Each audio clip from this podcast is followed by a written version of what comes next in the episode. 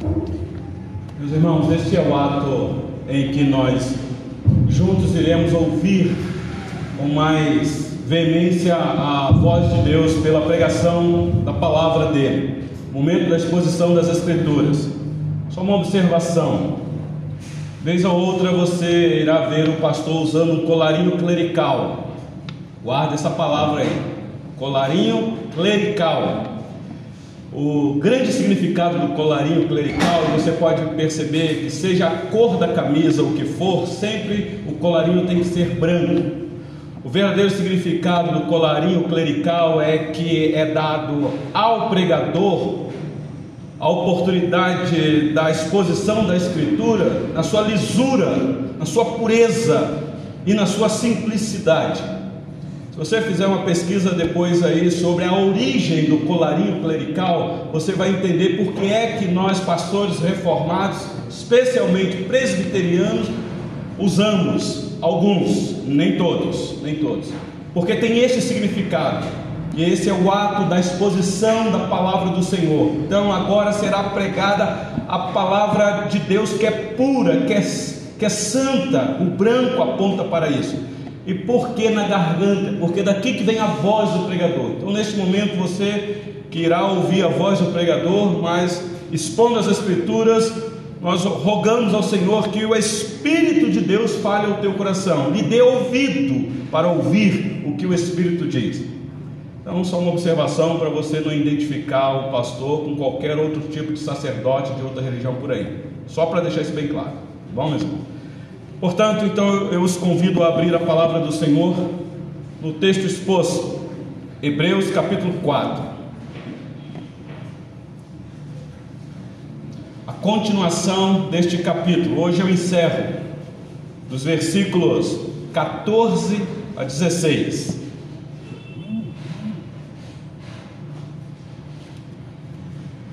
E eu continuarei a falar sobre a pessoa bendita do Senhor Jesus, que é apresentada aqui nesta carta. E hoje, o eterno e sumo sacerdote. Então, se você quiser gravar aí na sua mente um tema para você acompanhar aqui a exposição, é bem propício tirado do texto. Iremos falar do Senhor Jesus Cristo como nosso eterno sumo sacerdote. Acompanhe a leitura, por gentileza, meus irmãos, que eu vou fazer. Hebreus 4, 14 a 16 diz assim: Tendo, pois, a Jesus, o Filho de Deus, como grande sumo sacerdote que penetrou os céus, conservemos firmes a nossa confissão, porque não temos sumo sacerdote que não possa compadecer-se das nossas fraquezas, antes foi ele tentado em todas as coisas, a nossa semelhança, mas sem pecado. Acheguemo-nos, portanto, confiadamente junto ao trono da graça, a fim de recebermos misericórdia e acharmos graça para socorro em ocasião oportuna. Senhor Deus, nós acabamos de ler uma porção da tua santa palavra. Estamos diante desta poderosa palavra, palavra viva e eficaz. Oh Deus, o nosso coração anseia por receber da tua parte esse alimento. Muitas vezes a nossa alma seca, sedenta, precisa deste alimento. Neste momento, ó Deus, que o ministro interno em nós teu bendito Espírito seja o expositor desta palavra santa aos nossos corações. Ajuda o ministro externo a pregar com fidelidade, diante daquilo mesmo que o Senhor já nos capacitou na preparação desta mensagem. O nome do Senhor seja honrado, que o Senhor seja glorificado com esta mensagem e que as nossas vidas aqui sejam consoladas e edificadas por esta palavra santa. Oramos assim no nome doce e bendito do Senhor Jesus. Amém. Meus irmãos, vocês que têm nos acompanhado na exposição da carta aos Hebreus, vez ou outra eu repito que nós não temos a identificação do autor desta carta. às vezes é importante ter uma ideia de quem escreveu a carta, porque a gente já vai imaginando a intenção do autor. Porque quando nós aproximamos deste texto e de qualquer outro texto das Escrituras, nós nos aproximamos com muita humildade, porque é um texto muito distante de nós. É um texto que a princípio não foi escrito para nós, gentios, especialmente a carta aos Hebreus. O autor desta carta, que nós não sabemos quem é, apenas temos suspeitas, era um judeu convertido ao Senhor Jesus, que agora está instruindo outros judeus convertidos também ao cristianismo a permanecer firme nesta fé, diante das grandes dificuldades que eles estavam enfrentando. Não só dificuldades de aflições por causa da perseguição da fé, mas por causa do pecado, a tentação interna o pecado da natureza adâmica que ainda se faz presente em todos nós. Então, é uma palavra de encorajamento, de alerta, de incentivo para aqueles nossos irmãos judeus convertidos ao cristianismo. Por isso, a necessidade do pregador, quando se aproximar deste texto, analisar pelo menos o um mínimo do que está acontecendo aqui para tentar descobrir o sentido do texto, para depois então tirarmos algumas lições para nós. Porque eu já poderia ir para o texto, e você que acompanhou a leitura, já dá para você perceber o que é que o autor quer aqui. Então, talvez as pessoas pensem, pastor, às vezes eu perde muito tempo com contexto, analisando a intenção do autor, em vez de o senhor logo já trazer aplicações para nós. É verdade que às vezes a gente se atém muito em contexto, e às vezes isso não é tão relevante assim para nós. Mas é um ledo engano, meus irmãos, ledo engano porque nesta precipitação do pregador já querer tirar lições de um texto que ele não analisa o seu contexto, é que vem as grandes heresias. São as afirmações equivocadas, quando o pregador afirma uma coisa que o texto não está dizendo. Eis aí a oportunidade então de analisarmos o básico, meus irmãos, para você, pelo menos com a mente racional, se situar e entender o que é que a palavra de Deus quer para você nesta noite. Então, para falar de Cristo como nosso eterno sumo sacerdote, necessário se faz entender por que é que o autor fala desta maneira para esses irmãos. Meus irmãos, quando o Senhor Deus tirou o seu povo do Egito, vocês sabem que o judeu ficou cativo daquela nação, daquele império, mais de 400 anos. E o Senhor Deus, com mão forte, usando seu servo Moisés, liberta aquele povo daquela escravidão e leva o povo para o deserto. E naquele deserto, no Monte Sinai, o Senhor Deus deu a lei a este povo através de Moisés. Isso é matéria de escola dominical para nós, matéria de fato. E com a lei, o Senhor Deus estabeleceu o sistema de sacerdotes no meio daquele povo, que eram todos da tribo de Levi. O povo era oriundo dos doze filhos de Jacó. E um dos filhos de Jacó, chamado Levi, é desse aí que vem então esta prática determinada pelo próprio Deus dos sacerdotes começarem a exercer o seu serviço é, é, espiritual no meio do povo. Foi Deus que escolheu a tribo de Levi para desta tribo tirar os sacerdotes. Não foi Levi que escolheu. Não foi Levi que usou a sua liberdade para dizer: Eu quero que da minha é, é, é, da minha descendência venham os sacerdotes. Foi Deus, meus irmãos. Ato da soberania do nosso Senhor. E esta tribo é oriundo da família ou da casa de Arão uma das doze tribos da nação de Israel. E esses sacerdotes ministravam os sacrifícios, sacrifícios de mães, matanças de animais, derramamento de sangue. Oravam pelo povo, eles eram como mediadores entre Deus e o povo. Eles cuidavam das coisas do tabernáculo barra templo, dirigiam o culto, eram eles os responsáveis pela condução do culto no Antigo Testamento, cantavam, tocavam e cuidavam de todas as coisas espirituais, das coisas santas, divinas. Então, todo homem da tribo de Levi, quando completava aproximadamente 30 anos, seu pai era sacerdote, esse filho também iria ser um sacerdote no serviço santo de Deus no templo. E entre os sacerdotes, meus irmãos, é necessário você prestar atenção aqui. Entre estes sacerdotes da tribo de Levi havia um chamado o sumo sacerdote. Esse então tinha um serviço espiritual mais intenso quando ele entrava naquele lugar santíssimo, que só ele podia entrar uma vez por ano, para fazer expiação pelo pecado do povo e dele também. O autor desta carta que eu acabei de ler para vocês, que nós não sabemos quem é, o autor aos Hebreus, sabia disso tudo, melhor do que nós aqui. Por mais que nós possamos analisar contexto, ver relatos, este autor aqui conhecia de perto esses ritos, porque ele era um judeu. Ele conhecia todo o ritual dos sacerdotes do Antigo Testamento. Só que agora ele conheceu o Senhor Jesus.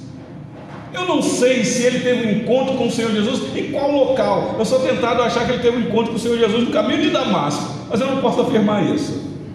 Agora ele tem uma compreensão clara, objetiva do que aqueles sacerdotes do Antigo Testamento simbolizavam, apontavam. Ele entendeu que aqueles sacerdotes do Antigo Testamento eram tudo provisório, simbólico. Talvez ele fosse uma pessoa muito entendida nessa teologia do Antigo Testamento, um versado nesses conceitos todos, porque ele era zeloso, ele um estudioso do Antigo Testamento. Só que agora a mentalidade dele mudou, metanoia, ele foi transformado. Agora ele tem uma nova mentalidade, porque Deus transformou o coração dele.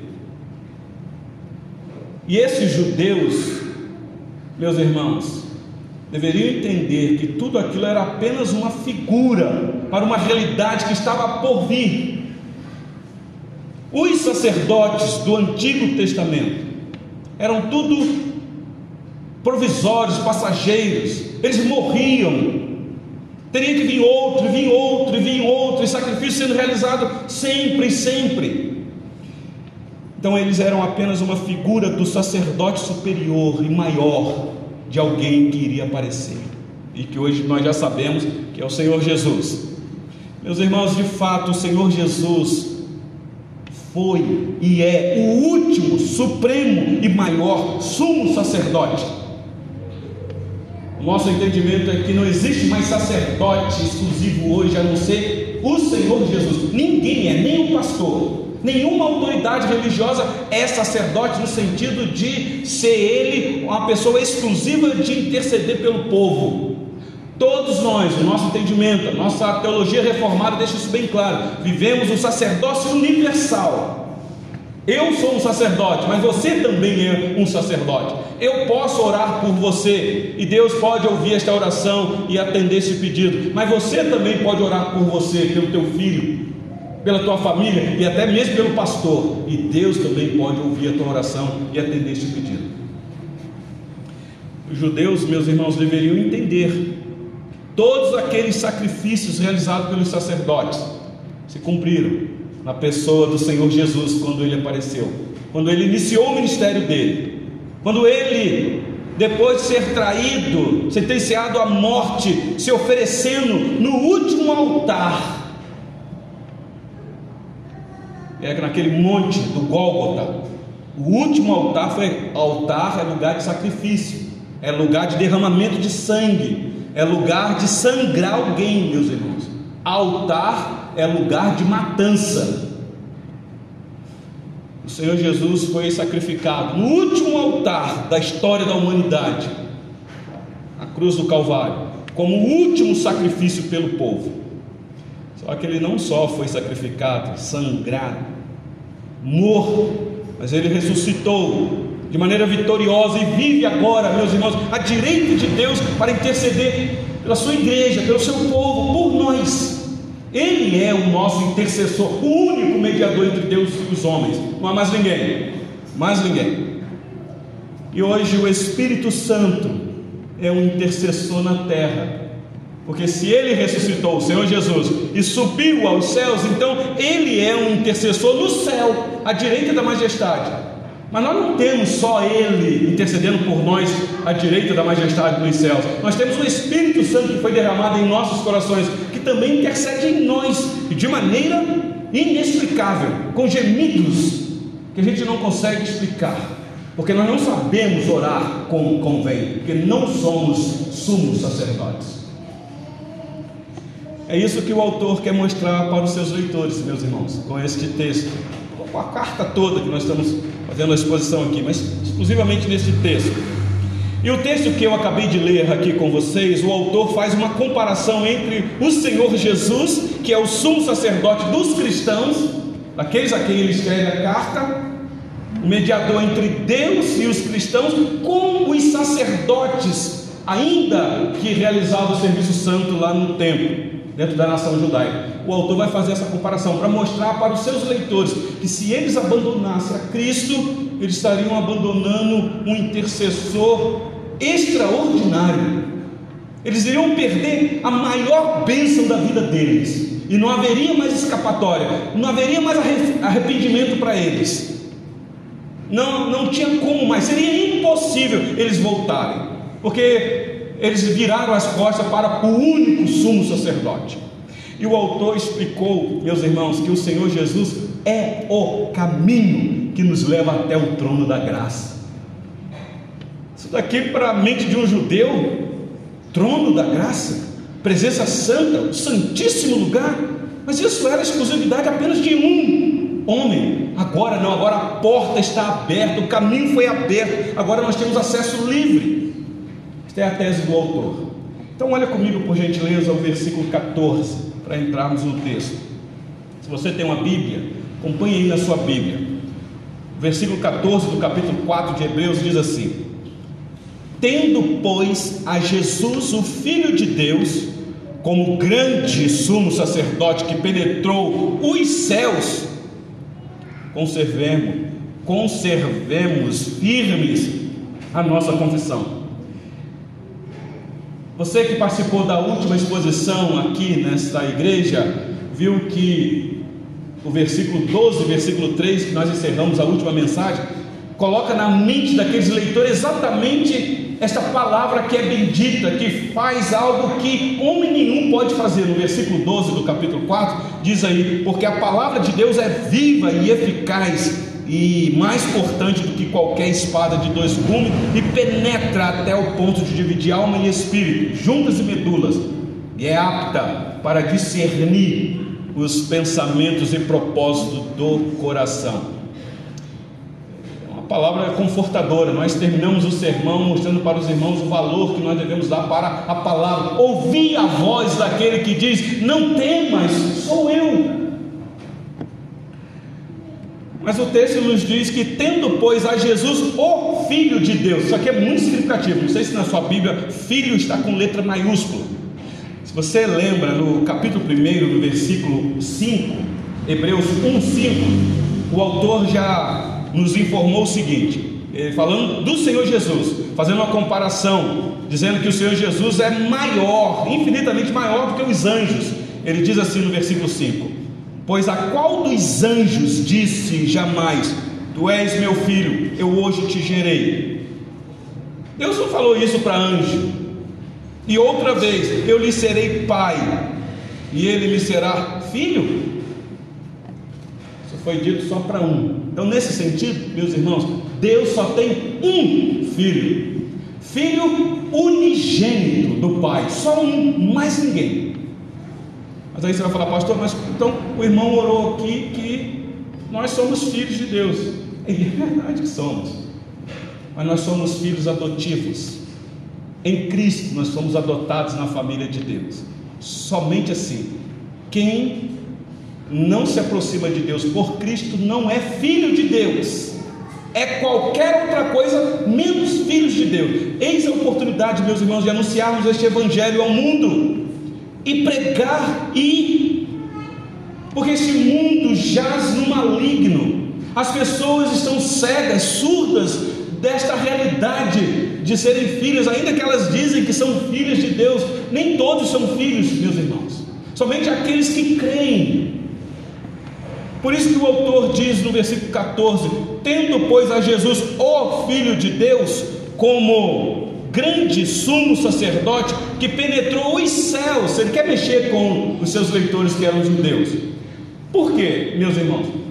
Os sacerdotes humanos, o máximo que eles penetravam era aquele lugar mais íntimo lá do tabernáculo ou no templo depois que ele foi construído que era tinha um véu que separava o santo lugar do santo dos santos. Então ele penetrava ali e chegava até o santíssimo lugar, mas era o véu que separava. O autor nos informa que o Senhor Jesus, como sumo sacerdote, não penetrou o véu, ele penetrou os céus. Isso nenhum sumo sacerdote humano tinha essa capacidade, nesta magnitude. Cristo ressuscitou, ascendeu aos céus e agora está sentado à direita do trono da majestade nos céus, meus irmãos. Quem nos informa isso é o próprio autor. Olha para frente um pouquinho, Hebreus 8:1, por gentileza. Hebreus 8:1 diz assim: Ora, o essencial das coisas que temos dito é que possuímos tal sumo sacerdote que se assentou à destra do trono da majestade nos céus. Meus irmãos, isso aqui é para consolar o coração daqueles leitores que ora estava sofrendo e tendo a sensação dizendo: Deus nos abandonou, ele foi embora. Não, ele não foi embora, ele não nos abandonou. Ele é o nosso grande eterno sumo sacerdote. Capítulo 7, versículo 26. Olha aí na sua Bíblia. Hebreus 7, 26.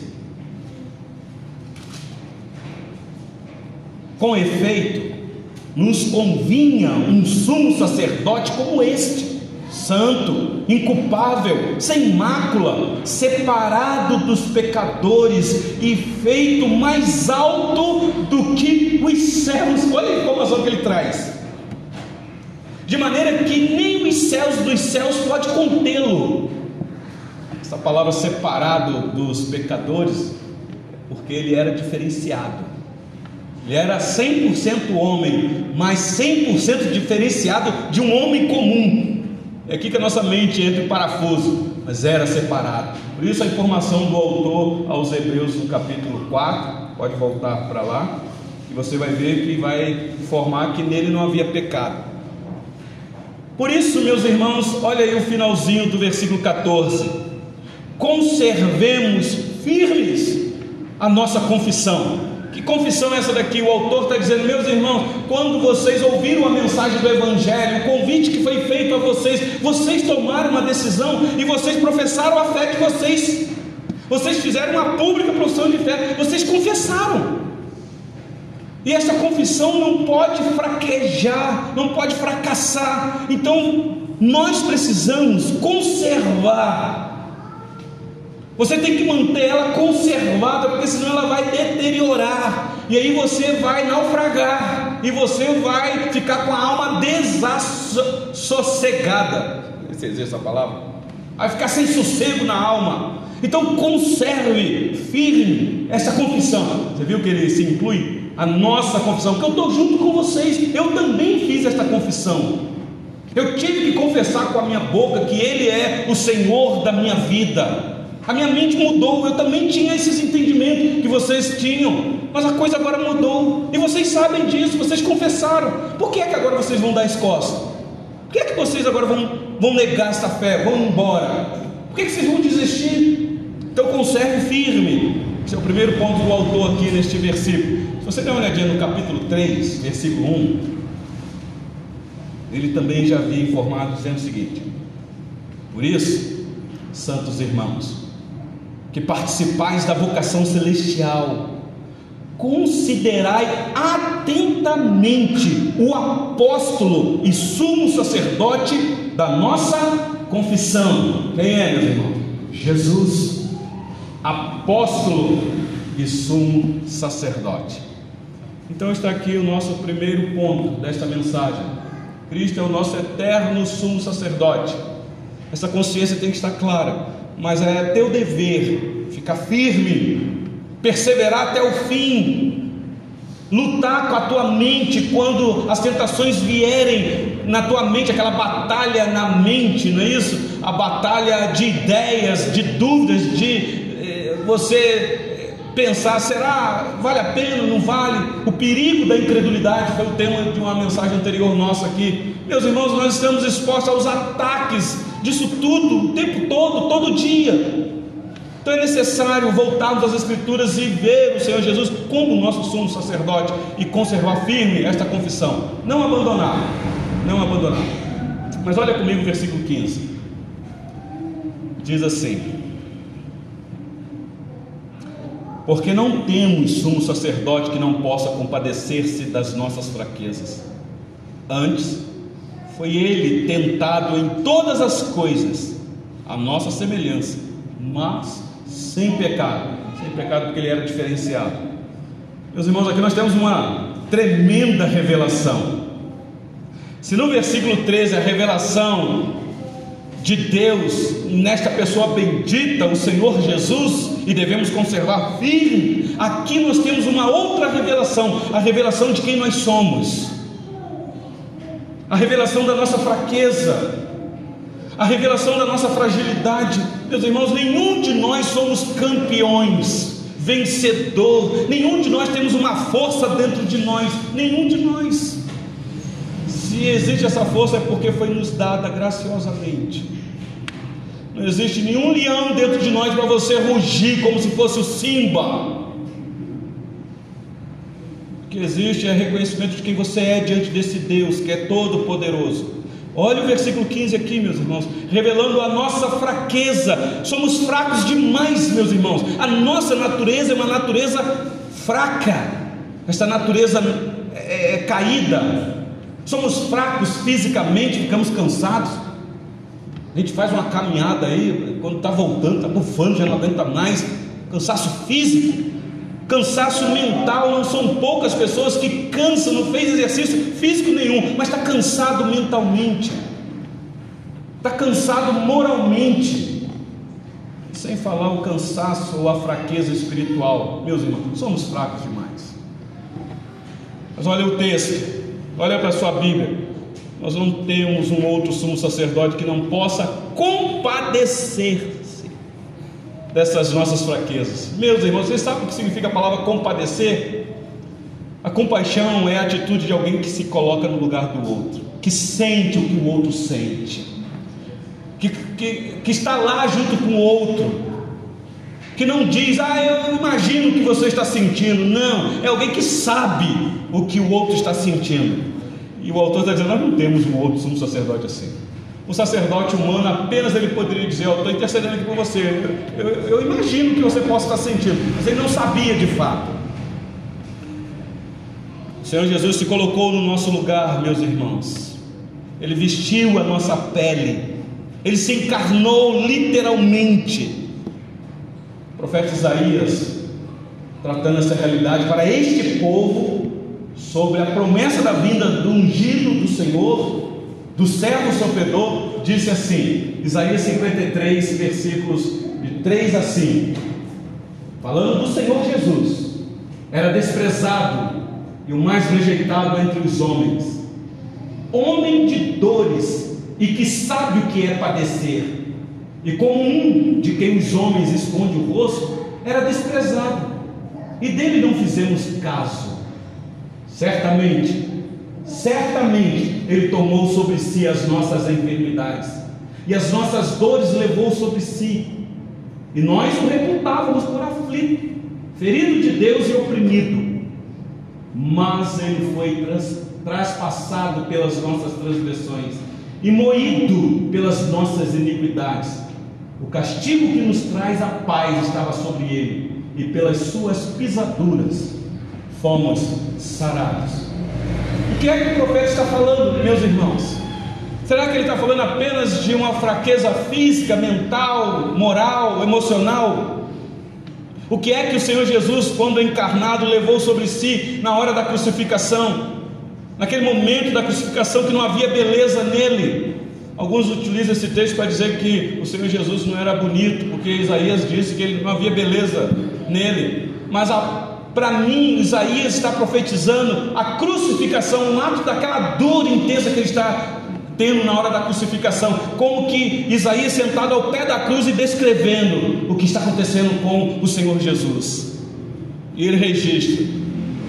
As pessoas passando, desprezando ele, zombando, os amigos dele abandonando ele só, sofrendo, e o pai moendo ele, moendo, a ponto dele dar um grito: Pai, por que me abandonaste? Compaixão, meus irmãos. Ele não precisava de nada disso. Eu poderia ter desistido. Se ele fizesse isso, todos nós aqui, nas nossas fraquezas, estaríamos todos perdidos. É isso que o autor, o autor está dizendo para os seus leitores. Se vocês abandonarem a Jesus Cristo, vocês não têm mais ninguém para compadecer da maneira que ele se compadeceu de vocês.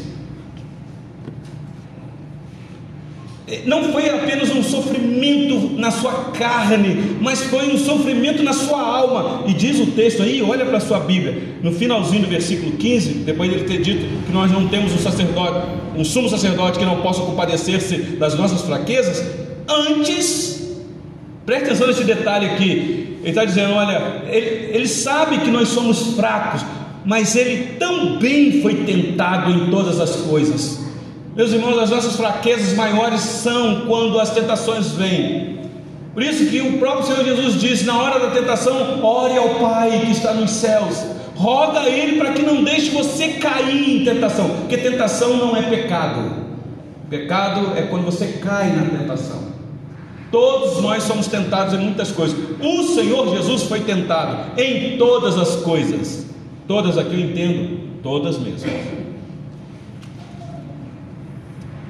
apesar do seu conhecimento, meus irmãos, de lutas humanas, que ele tinha um conhecimento profundo, intenso, em face dessas tentações que eram reais, o Senhor Jesus permaneceu puro, santo, imaculado, sem pecado, como o autor disse aqui, mas ele foi tentado.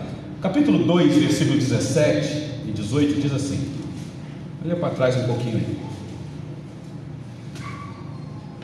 versículo 17. Por isso mesmo, convinha que em todas as coisas se tornasse semelhante aos irmãos, para ser misericordioso e fiel sumo sacerdote nas coisas referentes a Deus e para fazer propiciação pelos pecados do povo.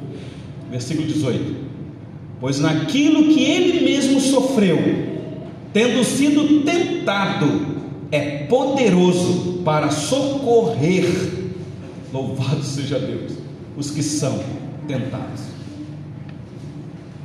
Meus irmãos, a tentação muitas vezes pode ser um exercício da, da parte do próprio Deus para nos provar não aprovar, porque todos nós fomos reprovados diante de Deus. Depois que os nossos primeiros pais caíram, a humanidade toda está reprovada, tira zero na prova, consegue média, nunca.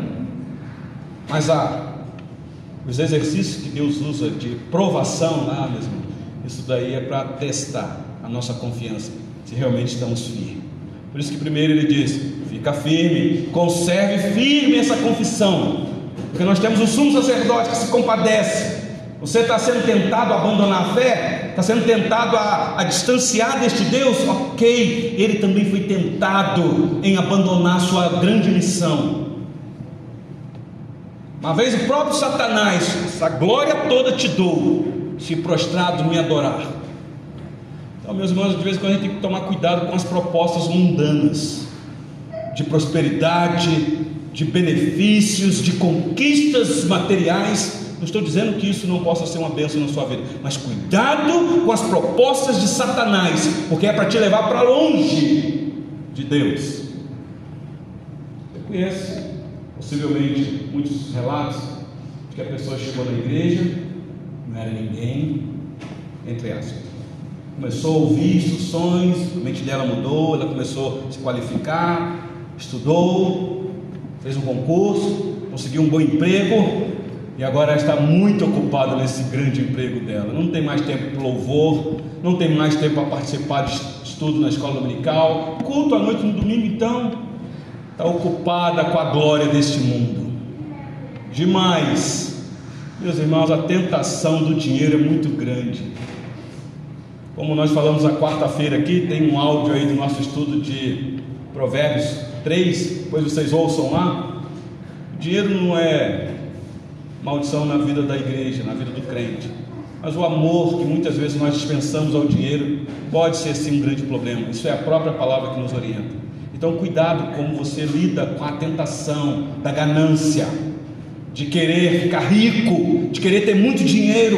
Cuidado saiba que nós temos um intercessor, à direita da majestade, que se compadece de nós. Ainda bem, porque Ele conhece o nosso coração. Todos nós somos gananciosos, meus irmãos. Quem é que não quer melhorar de vida? Quem é que não quer aumentar a sua renda? Quem é que não é? É lamentável dizer isso. Mas quem é que não chega no final do ano e quer fazer aquela fezinha na Mega Sena para ver se tem lá grande sorte? Lamentável ter crente que faz isso. Mas isso não é o nosso assunto. Então está aqui, meus irmãos, apesar do Senhor Jesus saber disso tudo, finalzinho do versículo 15. Ele foi tentado em todas as coisas a nossa semelhança, mas sem pecado. O Senhor Jesus, em hipótese alguma, cedeu à tentação do pecado, e era grande, sem pecado, ele era diferenciado, meus ele era separado dos pecadores mesmo. E para partirmos para o final, meus irmãos, olha o versículo 16. O versículo 16 é um convite. Ele termina esse capítulo fazendo um apelo, um convite. Olha o versículo 16.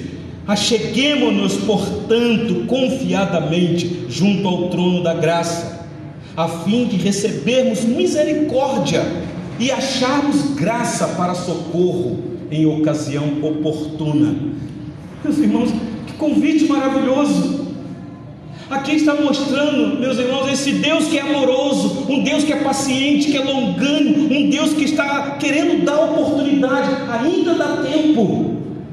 Se aproxima mais, chegue mais. Um convite para nos achegarmos com confiança junto ao trono da graça. Jamais o sumo sacerdote humano poderia falar isso para o povo. Olha, chega mais para cá, junto ao trono da graça. Porque se ele fizesse isso, ele seria o primeiro a ser fulminado. Meus irmãos, nós podemos. Essa é a boa notícia. Aqui que está a boa notícia do Evangelho, que a própria palavra já mostra isso, boas novas, nos achegar com confiança diante de Deus, meus irmãos sem constrangimento, sem sentimentos de frustração, com confiança diante de Deus, porque Cristo foi adiante de nós, meus irmãos, e compassivamente Ele abre o caminho, Ele abre a porta, e Ele mesmo agora intercede, Ele mesmo chama, dizendo: pode vir. A figura aqui é muito bonita, meus irmãos, do rei assentado no trono, é porque o nosso governo não é monarca Louvado seja Deus por isso. Mas você conhece um pouquinho sobre o governo monarca que tem um rei assentado lá na cadeira do seu trono, para ele receber alguém, ele tem que autorizar a entrada de alguém, tem todo um ritual, não pode ser de qualquer maneira. A pessoa chega, o súdito chega e se curva diante do rei, em submissão, e o rei pega o cajado dele e toca a pessoa, dizendo: Pode levantar, olha para mim. Olha a figura aqui, meus irmãos, nós estamos falando de um rei humano, nós estamos falando do rei dos reis, o senhor dos senhores. Se achegue ao trono da graça, porque vocês vão encontrar e vão receber misericórdia. Ah, meus irmãos, aqui está o caminho para o miserável pecador. Se compaixão é você se colocar no lugar do outro, misericórdia é você não fazer o que o outro merece que é que nós merecíamos, meus irmãos? Por causa das tentações que nos empurram para o pecado. O que é que nós merecíamos? Pare e pense, hoje. Não precisa confessar pecado agora, publicamente, não. Mas hoje você pecou? Ah, você vai falar, pastor. Claro, quem é que não peca?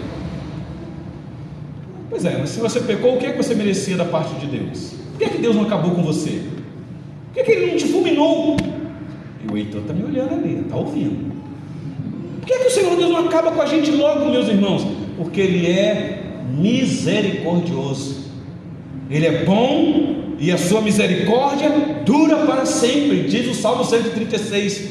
Meus irmãos, achar misericórdia aponta, meus irmãos, para a nossa incapacidade de obter qualquer benefício da parte de Deus. Quem somos nós para exigirmos alguma coisa dele? Nós não temos capacidade nenhuma de obter uma boa posição perante Deus. Como eu disse, todos nós estamos reprovados diante dele. Então só há um caminho: compaixão e misericórdia. Ele tem que compadecer, porque senão não podemos nos achegar. Mas ele não para por aí, se parasse aqui já estava bom. Mas ele vai acabar de mostrar quem é Deus, esse Deus gracioso. Nós vamos achar e receber misericórdia, mas também nós vamos encontrar graça. Meus irmãos, graça é favor que nós não merecemos. Graça é algo que a gente não consegue nem explicar o que é graça. Graça, meus irmãos, só tem Deus. Às vezes nós fazemos gracinha, o gracejos, mas em Deus nós temos graça. A graça, meus irmãos, nos dá apoio oportuno nas ocasiões em que estamos enfrentando tentações. Toda vez que você for tentado, você lembre da graça de Deus. Quando você estiver a ponto de ceder ao pecado ou às tentações, lembre da graça de Deus. E a graça de Deus foi manifestada na pessoa de Cristo. O amor de Deus. Se você quiser saber o quanto Deus te ama, olhe para a cruz. Não olhe para o carro que você anda. Não olhe para a casa que você mora. Não olhe para a comida que você come. Não olhe para a roupa que você veste. Olha para a cruz. Ali está a manifestação da graça, do amor de Deus. Então, as tentações irão vir, mas quando elas vierem, você tiver vontade de ceder, Lembra da graça de Deus? O meu Salvador morreu por mim, ele sangrou por mim. Ele veio exatamente porque eu estou querendo ceder às tentações. Então se aproxima do trono da graça, que você encontrará misericórdia. Eu quero concluir, meus irmãos, esta palavra. Tudo isso aqui tem a ver com a gente. Eu disse para vocês que isso aqui foi escrito para um povo diferenciado, judeus conheciam todo o sistema sacerdotal, nós não. Mas o que isso aqui tem a ver com a gente, hoje, aqui neste local? Quem é você nesta noite? Preste atenção no detalhe, meus irmãos. Longe de ser o Senhor Jesus um mero soberano exaltado às alturas, longe de ser alheio à nossa situação, às nossas lutas, dramas, provações, meus irmãos, Cristo tem um coração cheio de afeições por nós, o seu povo, e especialmente nos nossos momentos de tentações. Eu não sei como é que está o teu coração nesta noite. Eu não sei que tipo de tentação você tem enfrentado. Eu sei as minhas, que não são poucas e que são violentas, porque eu conheço a profundidade da depravação do meu coração, mas eu não conheço o seu coração. Não conheço nem o coração da minha esposa que está aqui, ainda que eu sou casado com ela. Não conheço o coração da minha filha que está aqui, nem o coração da minha neta. São pessoas bem mais próximas de mim. Mas eu quero dizer para você que você tem alguém que conhece profundamente o teu coração. Então, qual é o tipo de tentação que você está enfrentando? O que é que está fazendo você quase ceder? Aqui, meus irmãos, era o perigo da apostasia, do abandono da fé do virar as costas para Deus. Mas talvez você pode falar: não, pastor, não sofro com essa tentação, não, estou firme. O senhor falou aí para conservar firme, eu estou firme. Mas cuidado, porque o pecado é algo que, bem de pertinho, nos assedia, bem de perto, está longe. Nunca confie na tua carne, jovem, o apóstolo escrevendo para os jovens: Eu vos escrevo porque sois forte, que vocês têm o um espírito, mas foge das paixões da mocidade.